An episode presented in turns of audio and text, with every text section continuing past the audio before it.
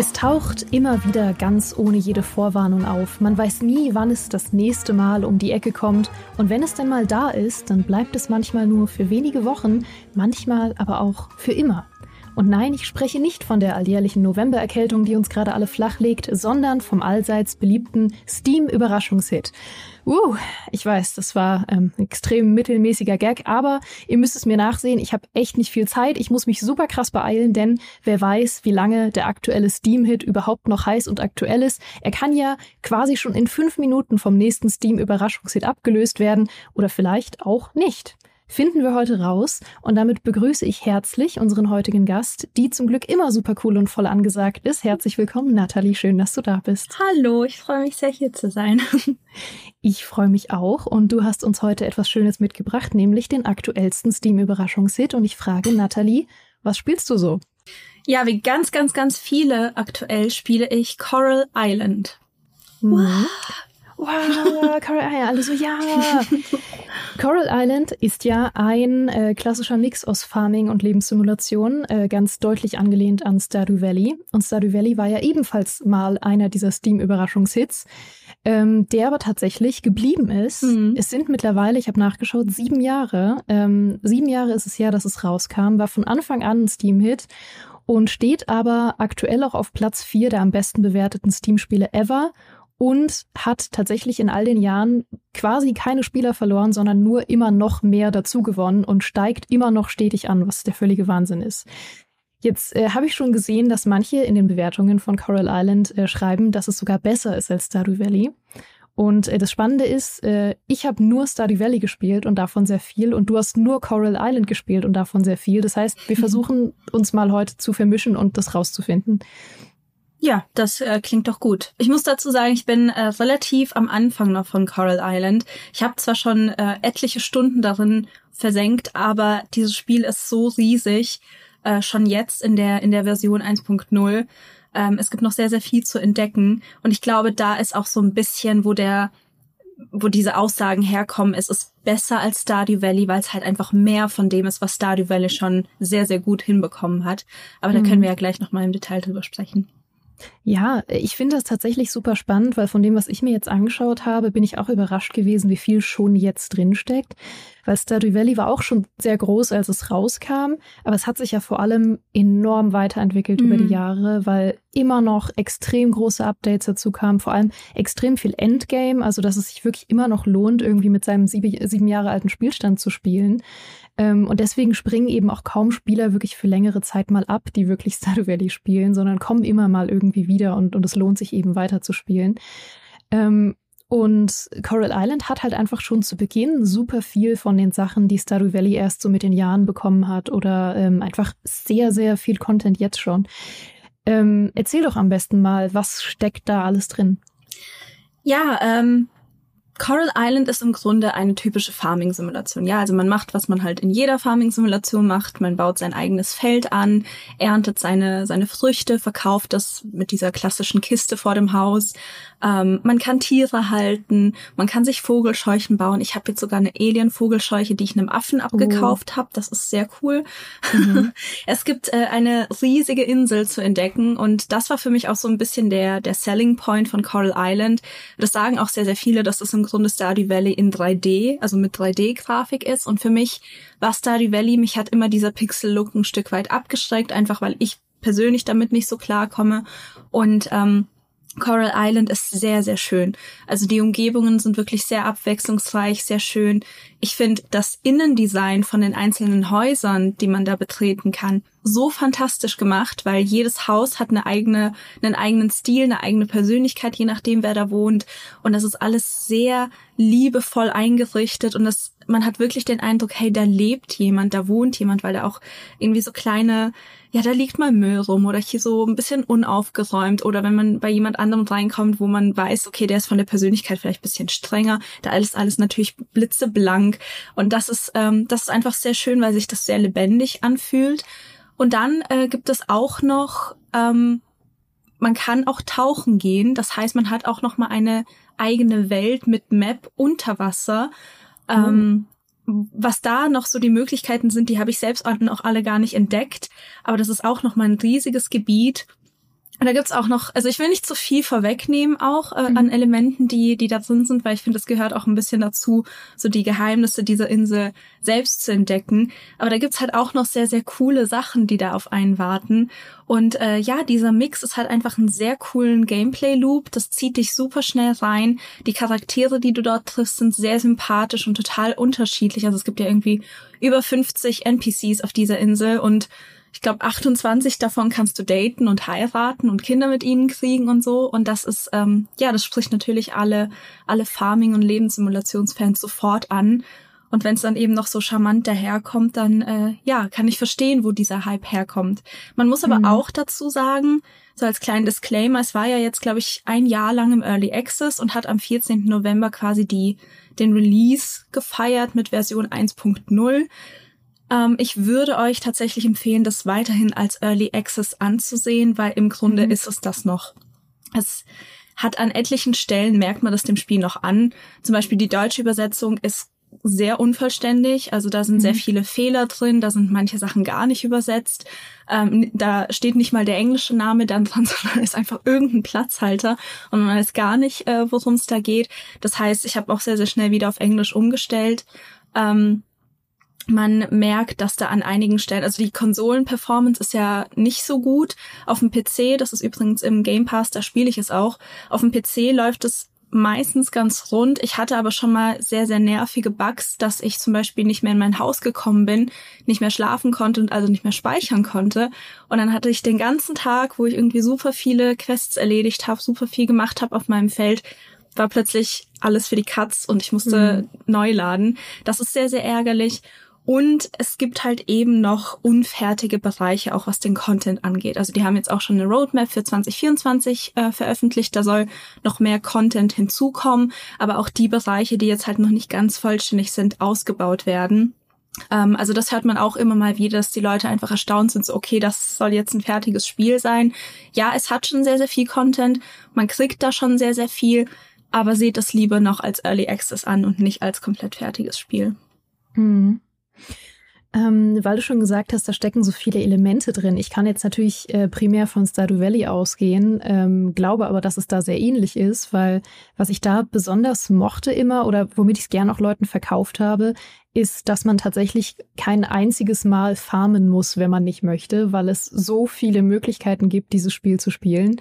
Ähm, weil das Farmen selbst natürlich eine super ausgereifte Mechanik mittlerweile ist, wo einfach ein extrem komplexes Wirtschaftssystem drinsteckt, wo man super viel im positiven Sinne einfach äh, gern auch rechnen muss, weil man einfach immer versucht, den maximalen Ertrag rauszukriegen. Man guckt irgendwie, was sind die ertragreichsten Früchte, weil man immer schauen muss, wie lang äh, äh, brauchen die, um zu wachsen? Wie oft kann man sie ernten? Wie viel kosten sie pro Stück? Wie viel kriegt man dann pro Stück? Als was kann man die weiterverarbeiten? Äh, wann ist überhaupt die Zeit für diese Frucht zu Ende? Und wie oft kann ich sie noch ernten, bis die Jahreszeit wechselt oder so? Super komplex, aber man muss das alles überhaupt nicht machen, weil man auch extrem viel Geld zum Beispiel, ähm, wenn man seinen Charakter entsprechend baut, mit Fischen verdienen kann. Oder äh, mit dem ganzen Dungeon Crawler Part, weil spätestens seit äh, Stardew Valley ist das auch Tradition, dass solche Farming-Simulationen immer einen Rollenspiel Dungeon Crawler Part mit drin haben. Wie sieht der aus in Coral Island? Also man hat auch Minen, wo man dann eben Erze und dergleichen abbauen kann. Ich habe jetzt auch äh, erst vor wenigen Ingame-Tagen ein Schwert in die Hand gedrückt bekommen und ich mhm. höre auch schon die ganze Zeit Charaktere darüber sprechen, dass da irgendwelche Monster unterwegs sind. Also ich gehe schwer davon aus, dass wir auch einen ähnlichen Part auch in Coral Island äh, haben. Wie gesagt, das ist einfach ein sehr, sehr großes Spiel und ich habe erst vor wenigen Tagen angefangen, aber ich habe sehr viel, also dafür, dass ich so wenige Tage gespielt habe, habe ich schon erschreckend viel Zeit da reingesteckt. Ja. Ähm, aber ja, es ist, also es hat sich sehr, sehr viel von Stardew Valley inspirieren lassen. Das sieht man im Spiel an, aber es ist halt kein Abklatsch. Also es hat trotzdem seine eigene Note. Ähm, wie du gerade auch schon gesagt hast, so diese Abwechslung, die ist auf jeden Fall auch da. Und ich finde, da sind auch diese ganzen Mechaniken im Spiel einfach sehr gut miteinander verwoben. Also du machst eine Sache und kommst damit bei einer anderen Sache voran. Sei es jetzt, ob ja. du irgendwie mehr Ansehen für deine Stadt bekommst, weil du den Müll wegräumst. Und aus dem Müll kannst du dann wiederum äh, Schrott äh, das in Schrott umkonvertieren. Diesen Schrott brauchst du dann, um deine Werkzeuge zu veredeln. Äh, die brauchst du dann, um irgendwie größere Bäume fällen zu können oder oder oder. Und es geht halt immer so weit, dass es ein sehr ja, es, es fühlt sich sehr natürlich an, wie man durch dieses Spiel durchkommt. Ähm, und was ja auch noch so ein großer Punkt von Coral Island ist, ist es diese, diese Message, dass man eben der Insel was Gutes tut, weil die Story ist ja, dass äh, ja Coral Island alle Touristen ver verloren hat, weil das Meer so verschmutzt ist von Öl. Und jetzt ist da auch noch so eine riesige äh, Corporation, die da irgendwie eine äh, Ölbohrinsel draus machen möchte und damit Geld zu verdienen. Und äh, wir sind quasi so ein bisschen der Counterpart, der versucht, das alles wieder zu säubern und wieder ja, die Harmonie mit der Natur wiederherzustellen. Und damit spielt Coral Island auch sehr viel in der Story und eben in den Mechaniken. Es fühlt sich nie so an, als würde dich das Spiel belehren und irgendwie sagen, ja, Umweltschutz ist aber wichtig. Ähm, das äh, haben wir alle sehr oft gehört und ich weiß, dass es manchen auch äh, schon ein bisschen auf die Nerven geht, wenn es so plakativ in dein Gesicht gedrückt wird. Das ist ja halt nicht der Fall, sondern es fühlt sich sehr organisch an und äh, hat dann auch, wie gesagt, ich will nicht zu viel vorwegnehmen, aber es hat dann auch so ein bisschen Fantasy-Elemente mit drin, äh, mhm. die, dem, da, die da halt mit reinspielen. Und äh, ja, ich finde, das macht es einfach zu einem sehr, sehr schlüssigen Erlebnis. Also es fühlt sich nicht irgendwie an, als würde man da plötzlich Elemente reinbekommen, die eigentlich gar nicht dazu passen, sondern ja, man denkt sich so, ja, das passt, das macht Sinn, dass es das jetzt hier drin ist, ich freue mich drauf und mal gucken, wie ich das jetzt irgendwie in meinen Alltag integrieren kann. Mhm. Thema äh, Story und Charaktere, was du angeschnitten hast. Ähm, da ist ja schon Stardew Valley sehr positiv mit aufgefallen, dass sie wirklich teilweise extrem lebendig und glaubwürdig geschriebene Figuren einfach drin haben. Viele Leute sind immer überrascht, die das nicht gespielt haben ähm, oder die vielleicht auch sich abgeschreckt fühlen von diesem ganzen Thema mit äh, Farming-Simulation und da manchmal so hören, was einfach Kanon-Geschichten in Stardew Valley sind. Also ähm, was da für dramatische Sachen teilweise passieren und emotionale Geschichten. Und ich will, will da nichts vorwegnehmen, aber also, dass es zum Beispiel einen Charakter gibt, der äh, erst nach zwei Jahren Ingame-Zeit überhaupt auftaucht im Spiel und ähm, aus dem Krieg zurückkehrt als Soldat und ähm, mit PTSD zurückkommt und das halt wirklich sehr, sehr realistisch und emotional und äh, gut und nahbar geschrieben ist. Und das sind halt so Sachen, ähm, die man, glaube ich, immer nicht so erwartet, wenn man, wenn man sich solche Farming-Simulationen von außen anguckt. Jetzt habe ich ein bisschen geschmult im Wiki, äh, weil ich gucken wollte, was es für Charaktere in Coral Island gibt und war direkt gehuckt, weil ich auch das Gefühl hatte, dass sie sehr gut darin sind, spannende Figuren zu schreiben. Ich war zum Beispiel sehr interessiert äh, an der Figur, die man auch äh, romanzen kann, was eine junge Frau ist, die schon verheiratet war und ein Kind hatte und jetzt äh, geschieden ist und gerade so ein bisschen äh, daran arbeitet, irgendwie sich ein neues Leben aufzubauen. Ähm, direkt schon eine super spannende Prämisse. Ja, also die Charaktere, da bin ich auch total gespannt, wie sich das alles noch entwickelt, also wie tief das dann auch letztendlich geht. Ähm, am Anfang ist man natürlich erstmal überwältigt. Man kriegt auch eine Quest direkt, äh, so ja, äh, lerne irgendwie 30 Leute in der Stadt kennen. Und du gehst zu jedem hin und manchmal spricht dich ein anderer darauf an, so, hey, kennst du eigentlich schon, keine Ahnung, Jeff? Und du bist, Jeff, Jeff, Jeff, wer war das nochmal? also es ist am Anfang wirklich sehr, sehr viel, aber was sie sehr gut hinbekommen haben, ist einfach die ja, wie unterschiedlich diese Charaktere sind. Nicht nur vom Aussehen, sondern wie du gerade schon sagst, auch von der Persönlichkeit, von ihrer, äh, von ihrer Background-Story, wo sie herkommen, was sie machen. Ähm, auch wie sie mit dir sprechen. Also die eine ist vielleicht am Anfang super arrogant und die andere hat irgendwie baut Wein bei sich an und guckt dich an so, ah, du bist der neue Bauer. Boah, ich dachte schon, ich müsste mir Sorgen machen. Und dann bist du erstmal so, hä? und manche sind total lieb und dann gibt's halt auch ältere Leute auf der Insel, die dir mit Ratschlägen irgendwie helfen und dann gibt's kleine Kinder, die total süß sind und dann es ist auch sehr schön, einfach die äh, Charaktere von außen zu beobachten, zu betrachten, so die kleinen Situationen, die sich einfach in ihrem Alltag abspielen, ohne dass du irgendwas damit zu tun hast. Da gibt es mhm. zum Beispiel einen, einen Lehrer, der auch eine Armprothese hat, was ich auch super spannend finde. Und ähm, den triffst du manchmal in der Schule an, wie er die Kinder unterrichtet. Manchmal sind die aber auch in der Stadt unterwegs und dann versammelt er sie so um sich rum und die sitzen alle in so einem kleinen Kreis und dann erzählt er irgendwas. Das ist halt sehr charmant gemacht und fühlt sich sehr lebendig an. Und was ich auch sehr interessant finde, dass die Leute dich nicht direkt am Anfang mit so ewig langen Dialog zuballern, weil die kennen dich ja noch gar nicht. Also am Anfang mhm. sind manche wirklich sehr wortkarg und sind einfach nur, ah ja, hallo. Und je länger du einfach mit ihnen redest oder auch Geschenke machst oder einfach diese Beziehung ausbaust und sie mehr und mehr kennenlernst und dann auch erfährst, was sie mögen, was sie nicht mögen, desto enger wird deine Beziehung. Und äh, ja, das fühlt sich gerade einfach sehr realistisch an, dass ich da quasi die Neue bin und alle erstmal nur so höflich zu mir sind, aber nicht wirklich interessiert, da längere Gespräche zu führen. Ähm, ja, da bin ich, da bin ich wirklich sehr gespannt. Das ist, glaube ich, der Teil, der mich mit am meisten einfach interessiert, wie sich das in Coral Island einfach weiterspinnen wird. Und da wollen sie ja mhm. auch in Zukunft mit diesen Updates 2024 noch oben draufsetzen, also dass du dann auch mit deinen ähm, Liebschaften irgendwie noch intensivere Dates haben kannst und äh, ein paar der Singles, die man daten kann, kriegen auch noch mehr, ja, die, die Story von denen kriegt noch mehr Fleisch, weil die sind ein bisschen anders als die, die normalen Singles aus der Stadt, mhm. sagen wir es mal so. Ähm, ja, also da, da steckt, glaube ich, noch sehr, sehr viel drin von dem, mhm. was, was jetzt schon vorhanden ist, aber von dem auch, was noch kommt. Jetzt muss ich dich natürlich fragen, Nathalie, wen möchtest du denn romanzen? ja, pass auf. Das Ding ist, ähm, dass diese Charaktere alle sehr unvernünftig hot sind. Und ähm, ja. es ist wirklich nicht ganz so einfach, wie man denkt, sich da jemanden rauszusuchen. So der erste, der mir ins Auge gestochen ist, war ähm, Raphael heißt er, glaube ich. Das ist der mhm. Schmied. Und der hat mir so, so richtige Dad-Vibes gegeben.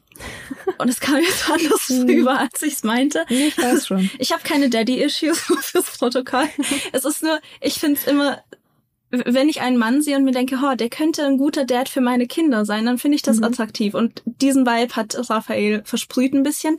Aber Raphael ist sehr wortkarg, also wirklich, wirklich sehr wortkarg. Er ist auf der einen Seite sehr reserviert, sehr ruhig, aber ich brauche halt jemanden, mit dem ich reden kann. Und es ist so ein bisschen, also ich habe es paar Mal probiert, ich habe ihm sogar einmal Blumen gebracht. Ja, ich habe einen Blumenstrauß gecraftet und dann habe ich das dem gebracht. Und dann hat er einfach nur, hm, gesagt. Ich war so, okay, ouch. Und dann, äh, ja, habe ich mich von dem Gedanken so ein bisschen verabschiedet und dann bin ich einfach in der Stadt rumgelaufen und dann liegt da einfach Raj mitten auf der Wiese und liest ein Buch. Und ist so, hey, mhm. was geht ab? Und ich denke so, huh. hallo? also ja, vielleicht Raj, ich weiß es noch nicht so genau, aber mhm. es sind halt so viele interessante Leute dabei. Äh, vielleicht muss ich auch einfach noch ein bisschen warten und, und sie kennenlernen. Jetzt habe ich gerade erst eine, die, äh, eine neue, die in die Stadt ge gezogen ist. Ich kenne sie noch gar nicht, ich habe noch gar nicht Hallo gesagt. Ähm, ich, ich weiß es nicht. Ich bin, also pff, lass ja, in ein paar Monaten noch mal reden und dann ja, also auf jeden Fall. da erwarte ich noch mal im Nachgespräch, also was dann passiert ist, auf jeden Fall. Das ist mir sehr wichtig. Ich äh, muss zu diesem ganzen Romanzenthema äh, auch noch mal loswerden. Ich habe da schon mal drüber geschwärmt in unserem äh, Podcast, den wir hatten über Sex und Liebe in Spielen. Den hatten wir letzten Valentinstag gemacht. Und äh, das war einer unserer ersten äh, Videopodcasts tatsächlich.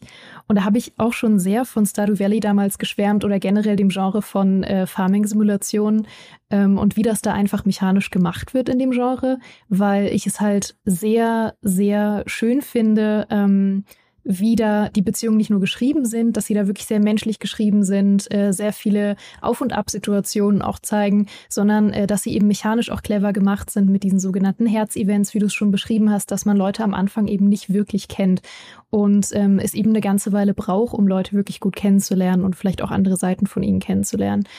Und ähm, was dazu kommt, ähm, es gibt ja dieses allseits bekannte verdammte Romanzenproblem in jedem Genre, dass immer, je nach Spiel, entweder wenn man das erste Mal Sex hatte oder verheiratet ist, einfach nichts mehr passiert. Diese Romanze ist tot. Man kann barely mit der Person reden. Wenn, sagt man immer das Gleiche. Und bevor ihr da draußen jetzt eure Altherrenwitze macht, von wegen, haha, ist ja wie im echten Leben, dann seid ihr in der falschen Beziehung, Leute.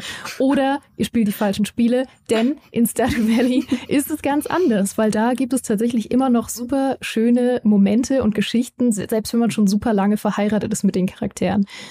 Und äh, ich habe nachgeschaut, ob das in Coral Island auch so ist und habe gesehen, dass da äh, sich ein Entwickler irgendwie zu geäußert hatte, dass es zumindest so werden soll. Vielleicht ist es auch schon so, kann man jetzt, glaube ich, zu dem Zeitpunkt noch nicht sagen, weil es ja brandneu ist. Aber auf jeden Fall äh, kommt das auch, dass es tatsächlich sehr, sehr lang geht, diese Beziehung. Und dass man sogar, ähm, wenn man Kinder bekommt, im Gegensatz zu Stardew Valley, die heranwachsen äh, ja. zu Teenagern. Mega cool. Ja, das soll auch, ich bin mir gerade nicht sicher, ob das jetzt schon drin ist oder kommen soll, dass einfach die Kinder oder so wie ich verstanden habe, auch die Kinder einfach in der Stadt mit der Zeit erwachsen werden. Und dann mhm. beobachtest du einfach, wie sich die, die Stadt und die Leute auch um dich herum verändern. Das finde ich sehr spannend, sehr, sehr cool.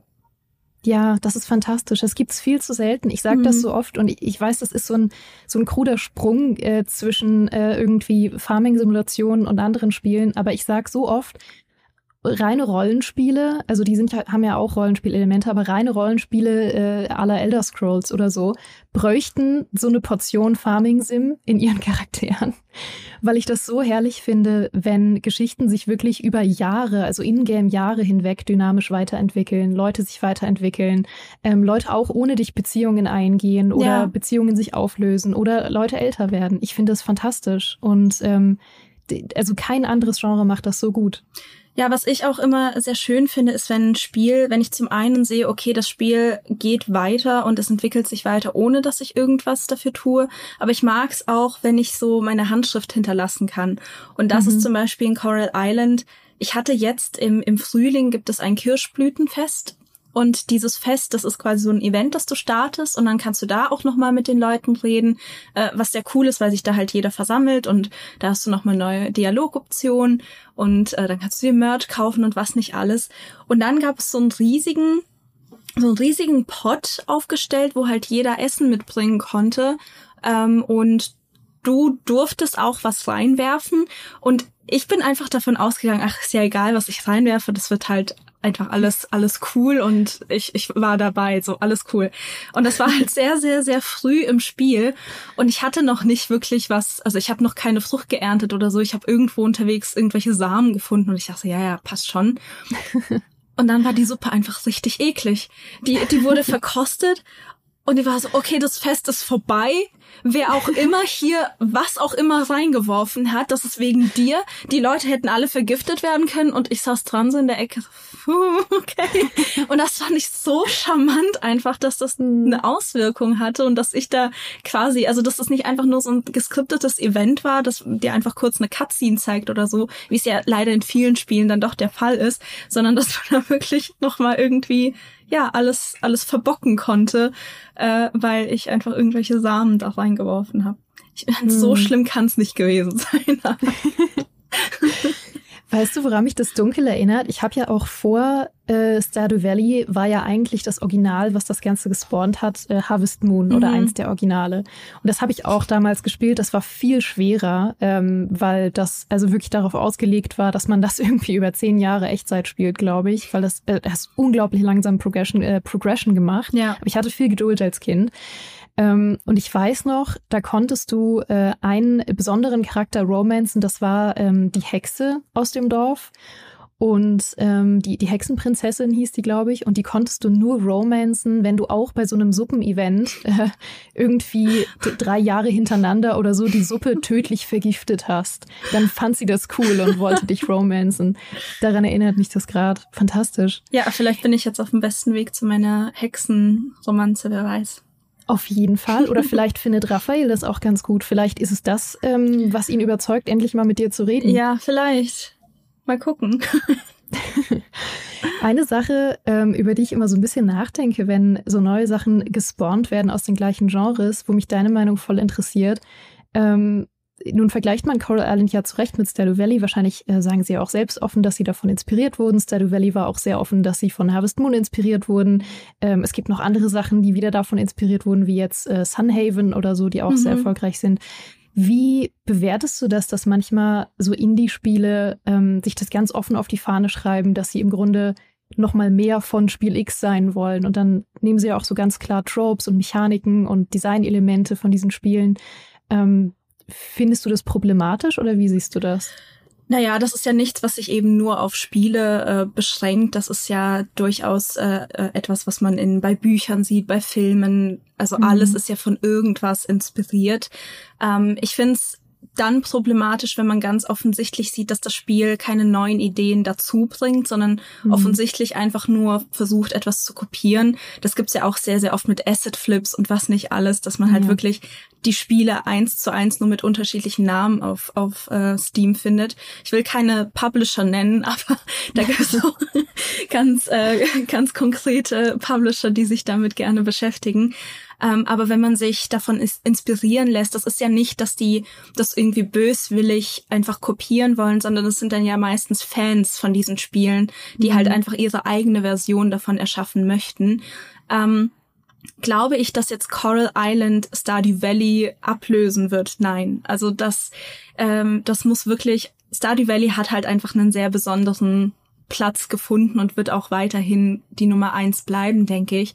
Äh, Coral mhm. Island ist halt jetzt aktuell der Shit auf dem Markt, aber das wird vermutlich auch wieder ein Stück weit zurückgehen, weil die Cozy Community aktuell, mich freut es sehr, dass die Cozy Community so wächst, weil ich das sehr wichtig finde und sehr, sehr cool finde, dass eben auch Leute zum, zu Videospielen kommen, die davor vielleicht gar nichts damit zu tun hatten. Und ich erinnere ja. mich, viele der Spiele, die sie gerade interessieren und die in dieser Community eben sehr viel Aufmerksamkeit bekommen, waren in meiner Kindheit die falschen Spiele. Also wenn du die gespielt hast, mhm. warst du kein echter Gamer. Und deshalb mhm. ist es mir persönlich auch ein sehr großes Anliegen, dass diese Spiele jetzt einfach so viele Fans haben und dass das so eine coole Community ist, die da heranwächst.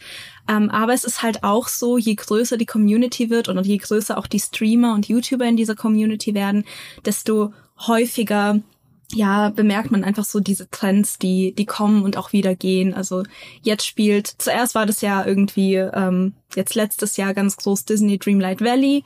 Hm. Das war ja riesig, das ging jetzt auch sehr, sehr stark zurück. Jetzt kommt Coral Island, als nächstes kommt dann nochmal was anderes. Also ich glaube, das sind dann eher solche Zyklen, die da, äh, die da einfach ja, wie gesagt, kommen und gehen, aber das heißt ja nicht, dass die Spiele nicht, äh, nicht auch noch Jahre später Spaß machen. Ähm, ja, ich bin auch sehr gespannt, wie, wie die Entwickler da einfach mit weitermachen, welche Pläne da noch kommen nächstes Jahr, übernächstes Jahr. Also wie, wie weit sie das supporten werden, ob das, ob das genauso lang dauert, irgendwie andauert wie, äh, wie bei Stardew Valley oder ob sie das dann irgendwann, ja, fallen lassen. Mal schauen. Ja.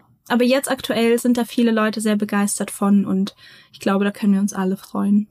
Mhm. Ich bin auch sehr gespannt drauf ähm, und, und hoffe einfach mal, dass es sich vielleicht auch so lange halten kann wie Stardew Valley oder zumindest äh, auf jeden Fall noch nächstes Jahr und noch coolen neuen Inhalt bekommt. Ich muss sagen, ich fühle das gerade sehr, was du gesagt hast mit den äh, Cozy Games von äh, früher, so aus unserer Kindheit und dass man dann irgendwie kein echter Gamer war. Ja. Das ist eine furchtbare Einstellung und mhm. ich äh, koche gerade innerlich vor Wut. Man sieht es mir nicht an, ähm, aber ich äh, finde es, also ich fühle das sehr, was du da beschrieben hast. Das ist ja eigentlich ähm, immer noch ein Stück weit so, dass solche Spiele von gewissen Leuten immer abgelehnt werden ja. oder abgestempelt werden als irgendwas. Und es ist völlig fein, dass man äh, mit manchen Sachen nichts anfangen kann. Äh, Habe ich überhaupt gar kein Problem mit. Aber das dann immer so runterzuspielen für Leute, ähm, denen das total was gibt und äh, irgendwie zu behaupten, dass das keine richtigen Spiele wären, Dude, du sprichst von Spielen. Ja. Komm mal runter. also wenn hier irgendjemand unfreundlich wird in den Kommentaren, kann ich schon mal sagen, ihr seid ausgeladen aus dieser Runde. Ihr seid hier nicht willkommen. Nathalie, du bist hier aber immer willkommen, Dankeschön. weil äh, es sehr viel Spaß gemacht hat, mit dir darüber zu sprechen. Sehr spannender Tipp. Ich bin sehr, ähm, ich werde, glaube ich, auch jetzt doch mal reinschauen müssen, weil ich mag es ja gern. Äh, ich hoffe, ihr da draußen schaut entweder schon rein oder seid inspiriert, mal reinzuschauen oder habt zumindest auf diesem Wege etwas über den neuesten Steam-Überraschungshit gelernt, selbst wenn ihr nicht selbst reinschauen wollt. Und äh, ich hoffe, ihr hattet wie immer ein famoses Frühstück, einen sicheren Weg zur Arbeit oder habt während dieser Folge das Katzenklo ganz gründlich gereinigt. Wir hören uns hier nächsten Donnerstag wieder und bis dahin macht's gut. Tschüss.